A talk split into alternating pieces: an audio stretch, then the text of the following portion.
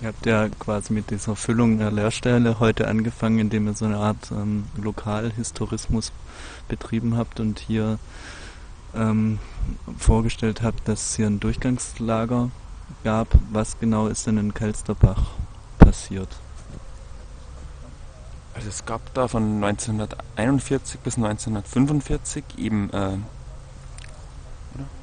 ein Durchgangslager für sogenannte Ostarbeiterinnen. Das waren hauptsächlich Menschen, die aus der Sowjetunion oder auch aus Polen äh, zwangsverschleppt wurden. Und dieses Durchgangslager diente eben dazu, äh, ja, die Menschen, die dort gesammelt waren, untergebracht wurden unter unwürdigen Bedingungen, dann weiter zu verteilen, je nach Bedarf, an äh, in der Region ansässige Firmen, die eben ja je nach ihrer Lage das eben anfordern konnten und wohl auch, das, da haben wir uns aber nicht so intensiv damit beschäftigt, auch an, an kleinere Betriebe und Bauernhöfe und landwirtschaftliche Betriebe, das ist also auch anzunehmen. Und ja, das Gros dürfte aber an äh, Opel, die sogenannten Glanzstoff- oder die damals Glanzstoffwerke genannten äh, jetzt Enka-Werke heißenden Betriebe und eben Höchst. Und ja, in diesem Lager wurden auch systematisch äh, von den Nazis sogenannte Schwangerschaftsunterbrechungen äh, durchgeführt, wo es sich eben um Zwangsabtreibungen handelte, wo die Kinder eben von Ostarbeiterinnen äh, ja systematisch äh, verhungern gelassen, äh, systematisch getötet wurden, eben durch diese Zwangsabbrüche. Und Kinder, die äh, dennoch zur Welt kamen, die wurden auch systematisch ermordet, ermordet verhungern gelassen, beziehungsweise es wurden auch ähm, medizinische Experimente mit Kindern durchgeführt, die deren Tod zur Folge hatten.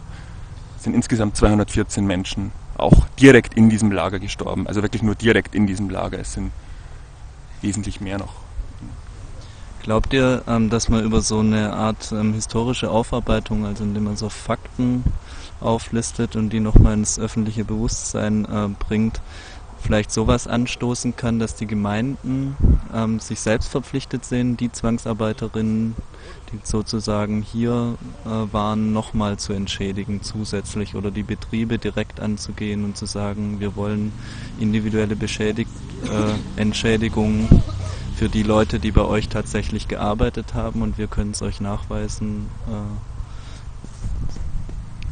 also das ist sicherlich eine berechtigte Forderung. Unser Anliegen hier war ein anderes. Wir wollten, wir haben ähm, im Ort Kelsterbach selber nicht für die Veranstaltung mobilisiert. Die Lokalpresse wusste zwar von der Veranstaltung, ist aber hier nicht erschienen. Ähm, also unser Anliegen war vor allem ähm, hier im Camp das Bewusstsein, das Wissen zu verbreiten und unter uns zu diskutieren.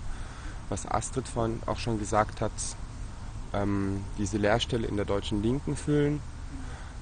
Aber ich denke, dass diese Forderung, ähm, also dass das Interesse nicht besteht. Es gibt manche Gemeinden, die machen das, die sammeln ähm, für ehemalige Zwangsarbeiterinnen. Es gibt Gemeinden, die laden die ein. Ich denke, das ist dann so, so eine Imagepolitik oder so ein Standortfaktor für manche Gemeinden, die das machen. Aber ich glaube weitestgehend, dass da Ignoranz vorherrscht und kein Interesse besteht daran. Aber für euch als Gruppe ist es jetzt kein weiteres Projekt zu sagen, wir bleiben hier an Kelsterbach dran und versuchen da also wir werden uns sicher weiterhin mit dem Thema beschäftigen, aber wir haben jetzt nicht konkret vor, lokal hier in Kelsterbach weiterhin tätig zu sein. Das dürfte angesichts der Ignoranz, mit, dem, ähm, mit der reagiert wurde auf ähm, die Forschungen von Schülerinnen, weil die meisten von unseren Informationen beziehen sich auf die Forschungsergebnisse von der Schülerinnengruppe, ähm, dürfte das auch sehr, sehr schwierig sein, denke ich. Die haben eben angefangen, sich mit dem Kelsterbacher Zwangsarbeiterinnen-Durchgangslager zu beschäftigen.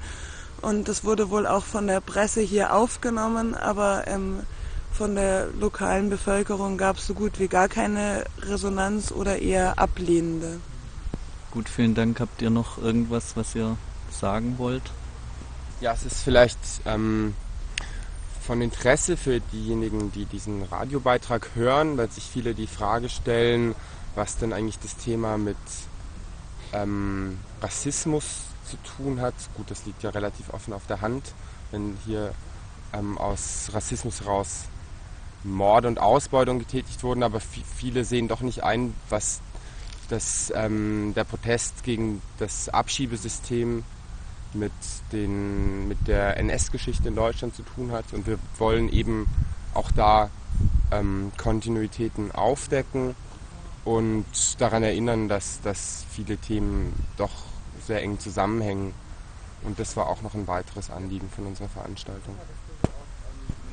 Das habe ich jetzt nicht richtig verstanden. Welche Themen hängen zusammen? Das Durchgangslager hängt zusammen mit äh, Abschiebungen ähm, am Flughafen oder? Also ähm, nicht direkt, aber einfach die Kontinuität von staatlichen und gesellschaftlichen Rassismus aufzuzeigen. Ähm, ähm, vielleicht bei den verschiedenen Firmen Kontinuitäten aufzuzeigen, heute wie damals, und eben eine Verbindung herzustellen zum Protest, der heute ja. auch stattfindet. Ja, und auch was den, was den Umgang äh, der deutschen Bevölkerung oder der Mehrheit der deutschen Bevölkerung eben angeht mit diesem Rassismus, der ja nicht nur staatlicherseits und von der Wirtschaft her betrieben wird, sondern von der Bevölkerung eben auch gestützt wird. Und das lässt sich eben sowohl am Umgang mit diesem Durchgangslager festmachen, an dem mangelnden Interesse, sich damit auseinanderzusetzen, was da passiert ist, den, den Leuten wenigstens nachträglich auch noch ein bisschen die, die entsprechende Anerkennung zukommen zu lassen, was sich, was sich auch in der Gestaltung von dem Friedhof ausdrückt, wo also nur ein ganz allgemeines Mahnsymbol angebracht ist, dieses ragende Kreuz. Und ja, was sich eben genauso jetzt auch im, im, in der Stützung eben dieses oder dieses Rassismus, wie er sich eben auch äh, in, in der Flughafenregelung niederschlägt, sehen lässt.